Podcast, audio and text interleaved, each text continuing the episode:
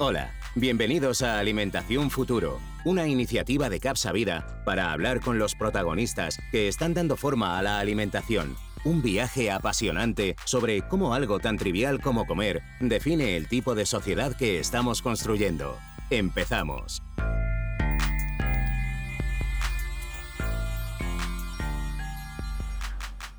Sinsepalum dulcificum, una especie botánica originaria de Ghana con una propiedad que la hace única en el mundo. Su fruto es capaz de transformar el sabor ácido de los alimentos en dulce gracias a la miraculina. Una oportunidad para contribuir a reducir nuestra ingesta de azúcar. Con esta reflexión empezó en el año 2013 la aventura de nuestros invitados de hoy, Guillermo y Loan. Pronto se dieron cuenta de que el capital propio y los primeros inversores no iba a ser dinero suficiente para afrontar esos seis años de ensayos e investigaciones que le quedaban por delante. Fue entonces cuando buscaron nuevos modelos de financiación y así surgió la tienda de superalimentos ecológicos de Bahía Food. Para hablar de esta maravillosa historia de superación y confianza en el futuro, tenemos hoy a sus dos protagonistas, Guillermo y Loan. ¿Cómo estáis? Muy buenos días. Buenos días, Rubén. ¿Qué tal? ¿Cómo estás? ¿Qué tal? Buenos días, Rubén. Encantados de estar aquí contigo. Muchas gracias, muchas gracias por, sumaros a, este movimiento ¿no? que es el podcast. Eh, Guillermo Loan, contarnos, ¿cuál es la historia humana que motiva el inicio de esta aventura que empieza en el año 2013? Pues sí, ha llovido ya, siete añitos, siete añitos, Rubén. Ya nos han salido alguna que otra cana. Eh, bueno, pues la historia humana que hay detrás, eh, al final empieza un poco en mi parte, em, por una experiencia personal que tengo. Yo, yo caigo enfermo con una apendicitis que al final deriva en peritonitis. Y, bueno, pues sufro en primera persona, em, después de esas cirugías, em, cómo afecta la alimentación y lo que comemos a nuestra salud. ¿no? Entonces ahí es cuando identifico que, que algo no está bien en, la alimentación actual y que desde luego que tiene mucho recorrido de, mejora. Eh, y también esas ganas de, ayudar a la gente, eh, algo que veo en el hospital, al final con mis compañeros de habitaciones, me surge algo que no me había surgido nunca, esa, esas ganas de ayudar y de, eh, bueno, pues em, contribuir eh, poner nuestro garito de arena, por decirlo de alguna forma, a, mejorar los hábitos alimenticios, a cuidar al que tienes al lado, a preocuparte del que tienes al lado, ¿no? Y ahí, bueno, pues eh, por esos momentos eh, empiezo a juntarme con gente que tiene un poco las mismas inquietudes y ahí es donde aparece Loan, un antiguo compañero mío del colegio, del liceo francés, y un apasionado de la naturaleza y de, y de la salud. Y es cuando, bueno, pues empezamos a, a poner cosas en común. Mm, a compartir proyectos. Yo, por mi lado, Rubén, yo, yo estudié farmacia, sobre todo por las ganas de conocer un poco mejor cómo funcionaba la naturaleza, qué había detrás de, de todos los mecanismos que, que, que, hay, bueno, pues eh, tanto en la química como sobre todo en las plantas medicinales, es lo que más me interesaba. Un poco en mi carrera aprendí, aprendí sobre eso y, y al final de ella hice una estancia científica en, en la Universidad de Utrecht, que fue donde donde bueno, escuché hablar de una, de una especie botánica que has mencionado al principio, Sinsepalum dulcificum, eh, y que tenía una propiedad casi, casi mágica de transformar la percepción de los sabores. En ese momento, y, como pequeña anécdota, pues bueno, siendo Holanda y, y, estando en, ese, en, un entorno, en un entorno no regulado, yo ya pensaba casi que era una droga, porque en ese momento no, no sabía ni, ni de qué se trataba. Pero fue un poco al llegar, a, al llegar de vuelta a España, cuando, cuando enfocamos, bueno, pues yo enfoqué mi, mi futuro profesional y vi, y vi opciones, eh, trabajé en un laboratorio farmacéutico, en una farmacia, en, en, un hospital, en el que ninguna de ellas me, me atraía tanto como podía ser... Eh, Em, eh, bueno, pues eh, el emprendimiento y me empecé a juntar con pues un poco el ecosistema emprendedor, a, a, ver posibilidades y, Guillermo y yo nos juntamos, compartimos proyectos y ahí hablamos de esta posibilidad que juntaba un poco pues tanto su, su experiencia personal con mi, con mi, con mi carrera y, y bueno, y nos lanzamos, nos lanzamos a este proyecto os lanzáis este proyecto y yo creo que, una cosa que, es eh, formidable, ¿no? Como lo habéis hecho, es cómo pensáis cada paso. Porque claro, decir ahora cómo habéis llegado hasta aquí, pues es sencillo, ¿no? Hemos hecho esto, esto. Pero sobre todo al principio, ¿no? ¿Cómo fue esa toma de decisión? De decir, bueno, empezamos a hacer esto, nosotros solos no podemos, ¿cómo tenemos que ir incorporando a otras personas, a otros socios, eh, para dar los siguientes pasos que teníais que dar en un camino que ya sabíais que iba a ser largo? ¿Cómo, os planteáis hacer esto? Sí, pues la verdad es que te puedes imaginar. Al principio, Loan y yo teníamos reuniones casi diarias en las que, bueno, pues eh, eh, dimos riendas sueltas a nuestro sueño, a nuestra pasión, a, llegar a donde estamos hoy en día, ¿no? A avanzar todo esto. Pero sabíamos que solos no íbamos a llegar a, ningún sitio, no íbamos a llegar muy lejos, ¿no? nos dimos cuenta bien rápido que era un proyecto con una magnitud eh, muy, muy grande. Em, en cuanto salíamos ahí fuera a, preguntar un poco con bueno, profesionales del sector de, nuestro círculo, más o menos cercano, eh, wow, dijimos, esto, esto solos, eh, mister, como nos llamamos, no, no, no lo vamos a poder hacer, ¿no? Entonces necesitamos buscar eh, identificar esos socios y palancas que nos iban a ayudar a conseguir el objetivo, ¿no? Y, bueno, pues sí, es cierto que, primero a nivel regulatorio eh, consideramos que era muy importante es, bueno, atraer un input em, a, una actividad clave ¿no? Eh, de, nuestro proyecto, que era la regulación por parte de EFSA de esta especie botánica, Sinsepalum dulcificum. Otra también muy importante em, en aras de, profesionalizar eh, y asegurar el suministro en origen, eh, porque para nosotros era importantísimo y no era negociable el hecho de, acudir al origen de esta especie botánica y este recurso genético en, África del Oeste, en concreto en Ghana, y buscamos un socio local que nos ayudase en este objetivo. Y, ahora, pues en una vez que ya tenemos aseguradas esas dos patas, pues lo que hemos visto es la necesidad de salir ahí fuera a, abrir las puertas de la industria y trabajar con ellos. Eh, mm, codo con codo para desarrollar productos reales que vengan a, mejorar los actuales y que nos, nos ayuden, eh, si cabe, a, reducir eh, la cantidad de azúcar que consumimos. ¿no? Y volviendo un poco, Loan, nos decías. Sí. no, no, digo que, o sea, es, eh, mirando un poco hacia atrás y es verdad que al principio en el proyecto empiezas con una con la metodología tal vez de, mismo del Canvas, con los post-it y que y, es gracioso porque al, fin, al, al, al final sí que sirve y te das cuenta de la importancia que tiene tener un poco una visión general del modelo de negocio y de cuáles son las actividades hmm. clave que ha mencionado Guillermo. Y, y creo que una de las cosas que, nos ha hecho llegar hasta aquí es justamente identificar esas dos actividades clave, la regulación de, nuevos alimentos eh, y, donde había una, una, barrera y todos nos decían que era una barrera, eh, nosotros vimos una oportunidad. Y, por otro lado el suministro, es todos, siempre los inversores y todos nos decían, pero ¿por qué esto si se conoce desde los años 70 no está en el mercado? Y esa pregunta nos la hicimos y la supimos contestar y, y, eran, una de ellas era la regulación de nuevos alimentos y otra era pues porque nadie o que nosotros supiésemos había sido capaz de ir, a, de ir a origen, de entender qué problemas había a nivel de producción, a nivel de cultivo y de trabajar codo con codo con los, con los distintos actores de la cadena de valor para, para bueno, pues profesionalizar y hacer de eso, que al final ha sido un camino largo porque, porque la planta tarda tiempo en dar frutos y todo, y que hay que ir plantando la, semillita y, y recogiendo el fruto. Claro, realmente mirarlo desde la óptica del principio, asumir esa complejidad, que es el, bueno, esto es un, problema regulatorio porque estamos frente a un nuevo alimento y, realmente si lleva desde los años 70 que se descubre, pues no se ha explotado pues, comercialmente en, tiempo y forma, eh, pues también garantizar el suministro y el trabajo para la explotación del, ingrediente. ¿no? Pero si eso no fuera eh, difícil, claro, os enfrentáis a la mayor, ¿no? que es, bueno, nos queda tiempo por delante para adoptar la regulación de ese nuevo alimento y tiempo por delante para establecer todo ese trabajo en gana, pero necesitamos vivir, necesitamos que el consumidor nos conozca y que genere un modelo de negocio que nos dé una cierta recurrencia de ingresos. ¿Cómo os enfrentasteis a esta parte? Bueno, pues ahí eh, la verdad es que mm, nos dimos de frente eh, contra la realidad, ¿no? Eh, necesitábamos sí o sí em, levantar financiación pública, levantar financiación pública que nos ayudase em, a realizar las inversiones pertinentes que necesitábamos para rellenar toda esa documentación que nos exigía el regulador en, Europa. Pero no podíamos vender. Entonces, claro, estamos en una situación en, la, que el pez se muerde la cola, ¿no?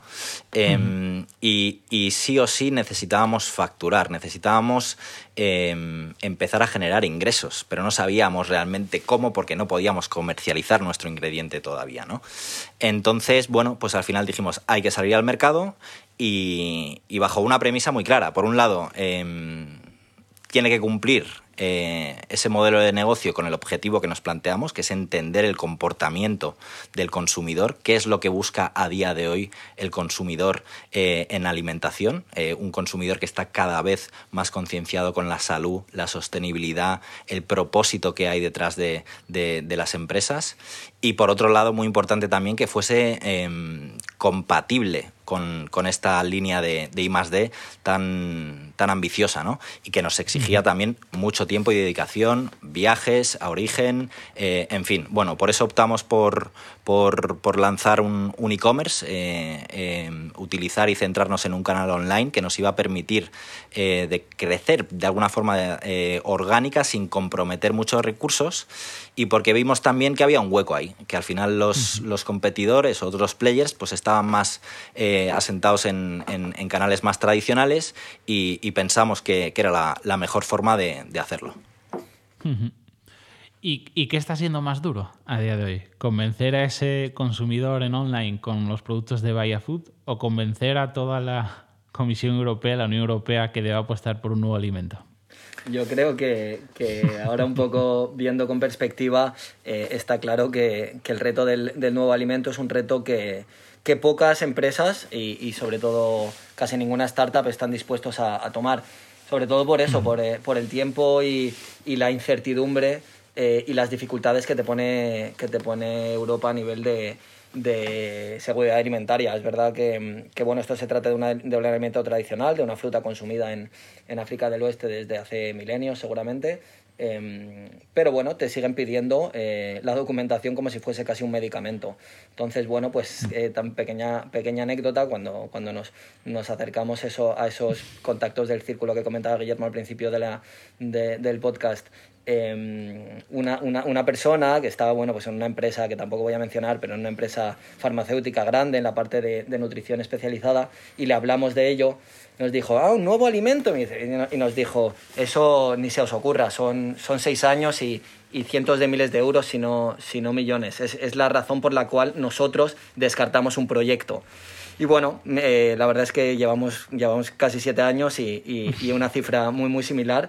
Y es verdad que al final la voz de la experiencia te hace ver que, que tienes que escuchar, pero que eso no te, no te tiene que frenar. Pero, pero sí, sí, al final, bueno, pues mira, que estamos casi, casi al final de esta primera fase y, y bueno, y el, y el, conocer al consumidor eh, y empezar a facturar, empezar a, a, vender, creo que ha sido una, una parte muy importante de por qué seguimos aquí y de cómo hemos aguantado tanto tiempo. Pero Loan, eh, pasado estos casi siete años, eh, ya tienes una relación persona a persona con la gente de la, de la comisión.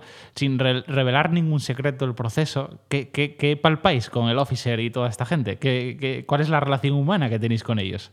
Sí, pues mira, al principio, eh, al principio muy poca, porque, porque al principio casi no, de hecho no tienes relación porque tú estás preparando toda la documentación en base a unas mm. guías. Eh, y obviamente con la ayuda de ese consultor y la estrategia que se, que se traza. Y, y, por lo tanto no hay, no hay ningún contacto. Es verdad que en el momento en el que se presenta el dossier, se hace de forma telemática bajo la nueva regulación que, bueno, entró en vigor en 2018 y que es en la que hemos entrado nosotros y ya se hace de forma centralizada a nivel de una plataforma eh, de la Comisión Europea. Y en ese momento se te asigna un officer, un, responsable de proyecto que es un, es un, experto y con él, bueno, la verdad es que hemos ido, hemos ido mm, generando y desarrollando una relación bastante casi personal hay una relación directa, hemos tenido teleconferencias con, esta persona mm, y, bueno, y la verdad es que sí que está respondiendo bastante bien eh, la EFSA y está siendo, aunque como decía, es extremadamente exigente, em, yo creo que está entendiendo también eh, la situación que tiene nuestra empresa, que no somos ni Mondelez ni Nestlé, pero que estamos haciendo las cosas bien y, y, por lo tanto también hemos observado cierta flexibilidad cuando, cuando ahora mismo se la hemos pedido. Entonces, bueno. Fenomenal. Oye, y todo esto empezaba con, esa visión ¿no? personal, ese clic en la cabeza de, Guillermo. Eh, y de repente tenéis este gran objetivo, ¿no? De que yo creo que es un verdadero proyecto social, aunque sea empresarial, ¿no? que es dar más y mejor salud a la sociedad. Y yo creo que en estos años, largos años, como eh, pues esta obsesión de llegar al final, os ha mantenido el proyecto en los peores momentos. No sé si nos podéis dar alguna intrahistoria al respecto a esto. Hombre, eh, la verdad es que em, esto es muy bonito, eh, pero al mismo tiempo muy, muy duro. Y hay momentos difíciles y hay momentos en los que no te salen las cosas, hay momentos en los que no entiendes por qué no te han salido las cosas cuando tú has dado tu máximo. Em, aquí hay que trabajar mucho la, inteligencia emocional, es decir, hay que entender que no todo depende de uno mismo, eh, hay que tener muy claro cuál es tu propósito y que de verdad sea, sea real ese propósito, que esa motivación que hay detrás y, ese, ese plus que queremos dar para mejorar la salud eh, lo, llevamos, no, diría que innato yo personalmente, pero sí que lo llevo dentro, dentro de mí y lo han seguro que desde, que, desde su, su inicial, ¿no? Eh, entonces, al final, cuando tú tienes un objetivo claro y un propósito y, te gusta lo que haces, las cosas acaban saliendo. Eh, hay que ser constante, eh, hay, que, hay que sacrificarse y lo bueno que también tenemos aquí, tanto Loan como yo, es que somos dos. Y cuando uno está mal, el otro le levanta y, viceversa, ¿no? Entonces, en ese sentido, pues yo puedo decir que tengo la suerte de tener al socio que tengo que ha sabido tirar de mí cuando lo he necesitado y, creo que es mutuo. Sin duda. Sin duda, yo creo que eso es una de las claves de que nosotros hayamos aguantado eh, a viento y marea en ese desierto que, que nosotros, el nuestro ha sido bastante largo, eh, pero pero sí, esa capacidad también yo, yo remarcaría de, mm, de soportar la, la, incertidumbre, porque la incertidumbre en el emprendimiento creo que es algo que, que, hay que saber gestionar. Y si no lo sabes gestionar, te puedes comer por dentro. Y nosotros eh, lo hemos sabido gestionar porque hemos creído en un objetivo que va más allá de simplemente un éxito empresarial, que creemos en ello y que luchamos por ello y que, y que, nada nos va, nos va a hacer, eh, hacer parar. Bueno, es que todos estos superpoderes ¿no? que se le da a la, persona emprendedora en general, de resiliencia, de, gestión de la incertidumbre, claro, vosotros os habéis acabado el juego. ya no hay más pantallas a las que. Bueno, seguramente sí las haya, pero yo creo que si lo dejarais aquí ya sería una demostración tácita de lo que tiene que ser un equipo emprendedor. ¿no? Y además quisiera resaltar el, modo en el que queréis hacer esto, porque no estáis hablando solo de esa resiliencia de esos siete años, sino vuestra idea, y, yo creo que Guillermo lo comentó ya, que es ese trato justo a la historia que está detrás de los ingredientes, ¿no? En particular, en este caso, la miraculina. Eh, habéis tocado su historia, su cultura y su identidad en origen y habéis trabajado mano a mano con, las personas, ¿no? Sí, la verdad es que, bueno, cuando al final es un, esto es un recurso, es un recurso natural. Eh, no se trata de un, de un modelo de negocio digital. Nosotros, eh, cuando, cuando oímos hablar de, de esta fruta, la probamos eh, lo que nos interesó fue de dónde viene, quién, quién la cultiva, la cultiva alguien, quién es esa persona. Y de ahí nos, decidimos muy rápidamente, antes de cualquier cosa, coger, coger un billete, coger el avión e irnos a Ghana. Establecemos una, una relación, bueno, pues con, con organizaciones para el desarrollo, en este caso el GIZ, que es una organización alemana para el desarrollo, que nos facilita contactos locales eh, y junto con, con SEDEM, que es una de nuestras personas de, de confianza en Ghana, eh, nos vamos y viajamos por, por todo el sur de, de, Ghana a visitar plantaciones, a conocer a las personas, a saber de dónde vienen esos cultivos, a conocer a Mr. Bosman, eh, el, el, agricultor por excelencia ahí, mm, y, y, sobre todo, bueno, pues entender, crear lazos y, y, generar primero esa relación humana. Luego, obviamente, ya viene la, la parte de evaluar en qué situación está el cultivo, en ese momento el cultivo doméstico, y de ahí hacer una planificación a, a futuro. Pero sobre todo em, aceptando que, esto es un recurso genético, que es una especie botánica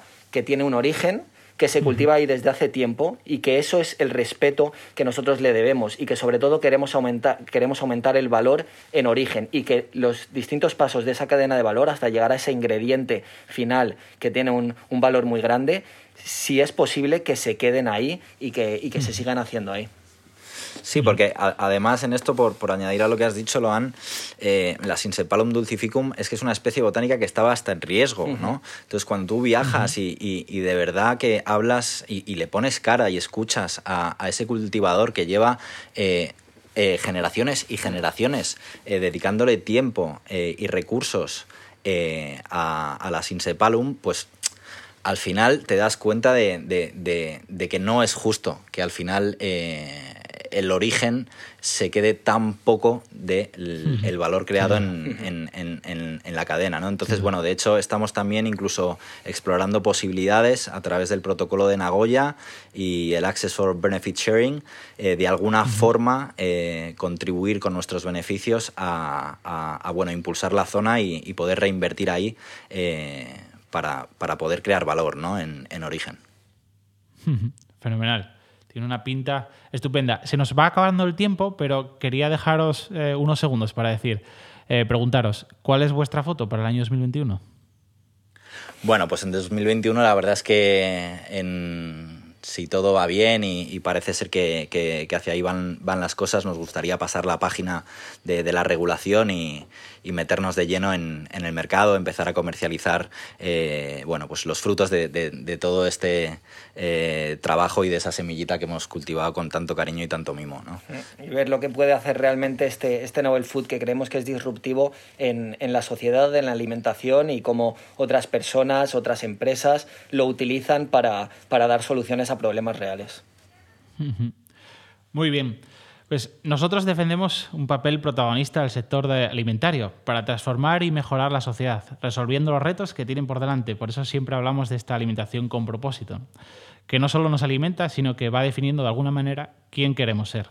Sin duda, Guillermo y Loan que todo lo que hay detrás y todo el equipo humano que hay detrás ¿no? de Bahía Food son un reflejo de que el activismo, el emprendimiento y la alimentación son una herramienta poderosa en este camino.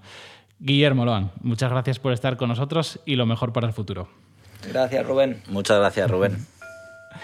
Y a vosotros, gracias una vez más por escucharnos y hasta el siguiente capítulo. Nos vemos. Chao.